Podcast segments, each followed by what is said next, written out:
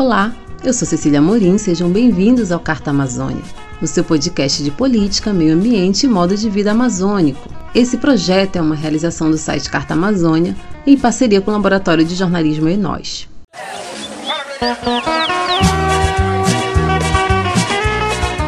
Carta Amazônia, o podcast das multivozes.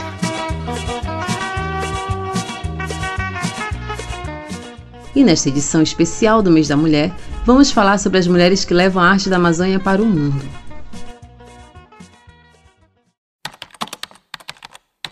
Ionete da Silveira Gama, cidadã paraense, foi professora de História por 25 anos. Aposentou das salas de aula, sim, mas aos 60, os saberes e as palavras continuaram ecoando por meio de outra vocação, que vem de berço, a música. Felicidade que já completa duas décadas de carreira, arrebatou o Brasil e encantou 22 países. Tanto que tem até título de honra, Rainha do Carimbó Chamegado. Seja através da música, das artes cênicas, da fotografia, da dança ou das artes visuais, o que não falta na Amazônia são mulheres que levam a arte e a cultura amazônica para o mundo. Nesta edição especial, nós vamos ouvir mulheres que carregam a referência do modo de vida amazônico em suas obras. E para iniciar a nossa conversa, eu tenho a honra de receber no estúdio do Carta Amazônia a artista plástica Drica Chagas. Nascida em Belém na década de 80, Drica é uma das maiores artistas urbanas de sua geração. Formada em artes visuais pela Universidade Federal do Pará, ela é reconhecida por levar a arte urbana da Amazônia para o Brasil e o mundo. Ela já realizou residências artísticas na Guiana Francesa, Caribe, na França, onde atualmente ela reside. Olá, Drica. Muito obrigada por aceitar o nosso convite. E como foi esse processo de levar a arte urbana da Amazônia para outros lugares? foi um, foi um processo longo, né? Mas assim, eu digo longo, mas ao mesmo tempo muito prazeroso, porque eu acho que cada dia que tu avança num projeto, que tu avança no arte, por exemplo, no meu caso, né? Você vai ganhando experiência, vai ganhando contatos, e isso vai fortalecendo. Então, assim, eu lembro que a minha primeira saída de Belém para levar o meu trabalho foi foi justamente a São Paulo. E aí depois eu consegui indo para outros estados e até que depois eu consegui ir para Cayena, né, que lá eu desenvolvi um trabalho inclusive no, no sistema penitenciário. Trabalhei com a embaixada com a embaixada também francesa e a gente desenvolveu uma série de atividades num bairro periférico que é bem conturbado, uma criminalidade muito grande lá. Então foi meio que um, um, foi, foi bem interessante, né? Eu, enquanto mulher brasileira da Amazônia, então, assim, trazer um pouco dessa arte, né?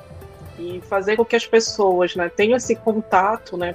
Porque ao longo desses anos eu venho desenvolvendo não só o meu trabalho autoral, mas também oficinas, né? E essas oficinas têm dado muito certo.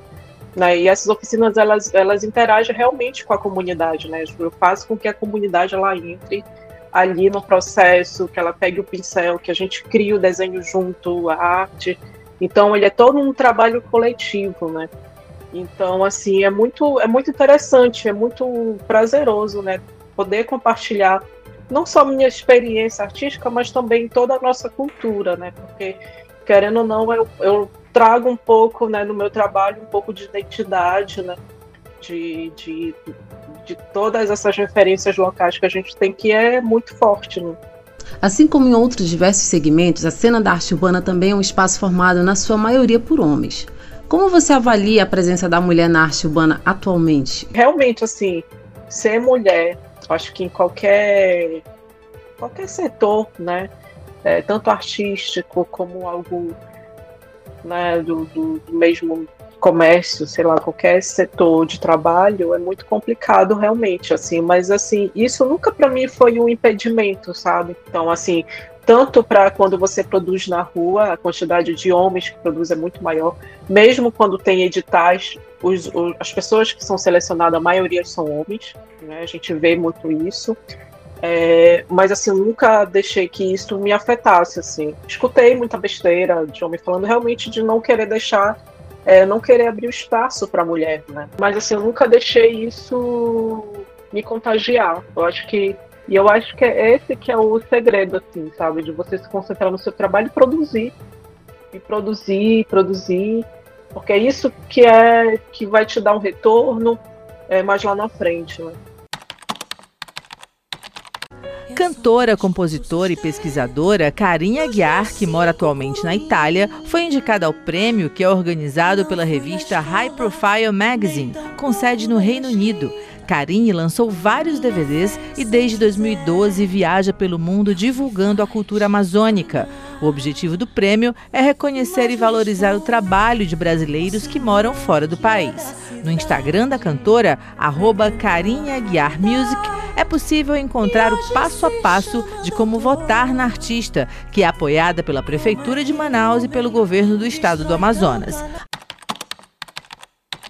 Drica, Fala pra gente quais são as principais referências femininas presentes na tua arte. É, é, muito difícil assim falar de uma mulher que te deu referência, porque eu acho que no dia a dia, às vezes, é, inconscientemente ou de uma maneira, né, você acaba é, filtrando referências é, de mulheres que passam, que te marcam de alguma maneira. E eu vejo que em Belém são muitas, assim, desde quando eu abro a porta da minha casa até a hora de eu dormir, eu cresci no bairro, no bairro do Jurunas, né? então sempre foi Jurunas, ali mais ou menos Cidade Velha. E assim, até os meus oito anos eu vivi assim numa rua do Jurunas que ali por volta dali da Quintino, tudinho, que é realmente uma área bem periférica. Na época era bastante periférica. E, e vendo o dia a dia de todas as mulheres, né? Que são mulheres que, enfim, que tem vários filhos, que acordam super cedo, que trabalham, que fazem mil coisas ao mesmo tempo, é que são como, eu digo que parece Shiva, assim, não sei como elas conseguem ter tantos braços e tanta força. E assim, eu fui, eu fui criada com praticamente seis mulheres, né? Então, assim, eu acredito que nós, mulheres da Amazônia, não só da Amazônia, mas do Brasil todo, mas é, é, tem uma força, uma conexão, né, que é impressionante. E às vezes, assim, eu andando, eu gosto muito de pegar também, de trabalhar estética, a fisionomia também, não. Então eu, eu, eu vejo muito isso, assim, da diferença da fisionomia da mulher, do, tipo, a mulher paraense com uma mulher nordestina, a fisionomia do rosto, do olho. Então eu gosto muito de fazer esse estudo. E aí eu faço essa memória fotográfica e de alguma maneira eu tento retratar em alguns em alguns projetos.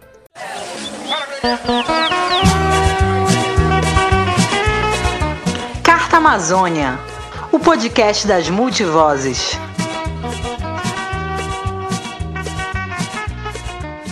Você está ouvindo Carta Amazônia, o seu podcast de política, meio ambiente e modo de vida amazônico. Nesta edição, o programa conversa com mulheres que levam a arte da Amazônia para o mundo. Meu nome é Oz Ferreira, eu sou uma chapadense do pé rachado, como diz aqui na região, né? Que Cuiabá, o povo tem o pé rachado, e Chapada dos Guimarães, que é 65 quilômetros de Chapada também. E eu cresci numa comunidade ribeirinha, na zona rural da, da Chapada dos Guimarães, né? E é uma região que foi afetada por, pela, por uma usina hidrelétrica, né? Usina hidrelétrica de Manso. Essa voz que acabamos de ouvir é da atriz, bailarina e arte educadora Osana Ferreira, mais conhecida como Oz. Fundadora do Pepalantos Núcleo e do grupo de artes cênicas e audiovisual Gigantes do Cambabé, Oz é mais um exemplo de mulher que carrega as referências da Amazônia para além das fronteiras regionais. Olá, Oz! Bem-vinda ao Carta Amazônia. Para iniciar a nossa conversa, explica pra gente como a arte entrou na sua vida e como ela se transformou no seu instrumento de trabalho. A minha formação, assim, a minha, como eu posso dizer, acho que formação artística, né, começou ali nesse momento, porque é, a partir dali veio um projeto de compensação social chamado Se Liga Nessa, onde houveram várias oficinas. Eu tinha 11 anos nessa época. E aí foi meu primeiro contato já diretamente com o teatro do oprimido, né? E eu falo que isso mudou toda a minha vida, porque até nesse momento eu não sabia o que, que eu ia ser quando eu crescesse, sabe? E com 18 anos eu fui parar em São Paulo, não, não nem como explicar isso aqui. Fui sozinha, não tinha parentes lá nem nada. E aí eu segui minha formação dentro do teatro e depois da dança, né? Eu, era um sonho assim, desde criança, desde que eu morava no sítio e não tinha nada assim, é, não tinha nem escola no lugar onde eu morava. Minha mãe que fundou a escola no lugar. Então, estudar dança, por assim dizer, né? Nesse lugar não era possível para mim. Então, é, a partir do momento que eu fui estudar dança, já em São Paulo, com 23 anos, eu entendi que tudo aquilo que eu fazia na, na minha infância também era dança. Então, subir na árvore, nadar, participar das festas populares, tudo isso fez parte da minha formação artística. Né? Mas eu só consegui entender isso depois de muito tempo e e aí eu retornei para minha cidade, né, de origem, para Chapada dos Guimarães, no ano de 2018, para trabalhar também na região que foi afetada pela usina, né? Desde 2018 eu desenvolvo meu trabalho aqui. A minha entrevistada de hoje é uma das artistas plásticas mais consagradas do Brasil, que agora abre uma exposição individual aqui em Nova York. Berna Helly, muito obrigada pela sua presença aqui no Globo Notícias Américas. Que alegria ter você aqui. Berna, eu que agradeço, uma honra. É muito bom. E muitos artistas já passaram por aí onde você está, e eu já ouvi muita gente resistindo a essa ideia de que a arte é engajada, arte ativista, arte política, mas eu acho que no seu trabalho é muito difícil rejeitar esse tipo de rótulo. Isso é muito presente, né? É, eu acredito que o meu trabalho, como ele é feito é sobre as questões do presente e as questões sociais, é impossível não ser um trabalho político também, né?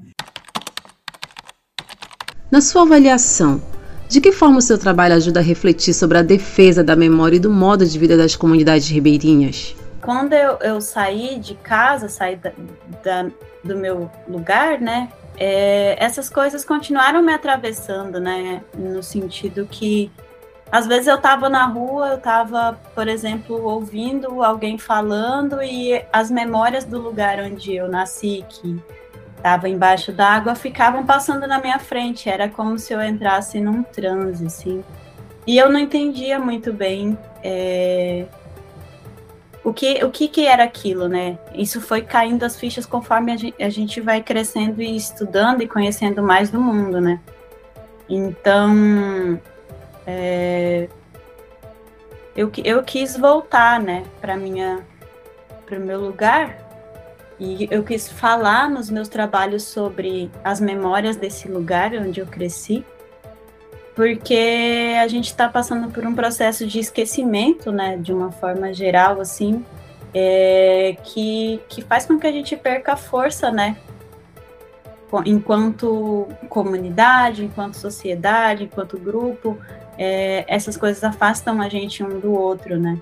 Então, tudo isso é muito presente no meu trabalho enquanto bailarina, atriz e artista educadora, né, essa busca de relembrar as memórias de um rio que morreu afogado.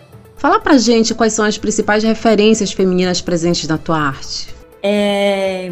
Nossa, eu vou falar. Ah, eu, quero citar essas referências da, da comunidade mesmo, assim, das comunidades, né?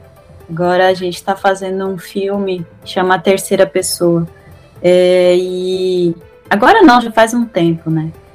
Fomos entrevistando anciões e anciãs das comunidades e eu tô reencontrando algumas pessoas que me viram pequena, muito pequena, assim. E uma delas é Dona Anacleta, da comunidade da Varginha, e ela é uma artista, ela é uma artesã. Ela faz pote de barro. E ela é a última artesã em atividade é, da região, por assim dizer, que eu conheço, né? Pode ser que tenham outras. É, e ela, além, além de potes de barro e, e, enfim, todo tipo de vasilha de barro que ela aprendeu a fazer com a mãe dela, ela também faz outros tipos. Ela, ela também é tecelã, ela é, é faz as pá, né, de, de bater, bater arroz e, enfim. E além dela tem Dona Sofia, que é uma agricultora é, também dançadeira de siriri, rezadeira. Ela também é uma grande referência para mim. É, a minha mãe também é uma educadora, ela fundou a escola lá e ela foi aprendendo a ser educadora. O nome da minha mãe é Maria. Ela foi aprendendo a ser professora porque ela tinha quatro filhos num lugar que não tinha aula e ela queria que a gente estudasse e ela também viu que a comunidade não tinha e ela com quatro filhos num lugar que muito difícil, não tinha transporte nem nada, ela fundou uma escola e ela alfabetizou muita gente. E nesse processo ela também foi se, se educando, no sentido que ela não era formada professora, ela tinha só, acho que até a oitava série. Então, todas as técnicas, metodologias e tudo, ela continuou estudando, né? Depois ela, ela se formou tudo, hoje ela é geógrafa, e, e, enfim, continua né, no universo escolar. Mas todas essas mulheres me ensinaram muitas coisas sobre ser artista, no sentido que todas elas valorizam muito o espaço e a história do lugar onde elas vivem.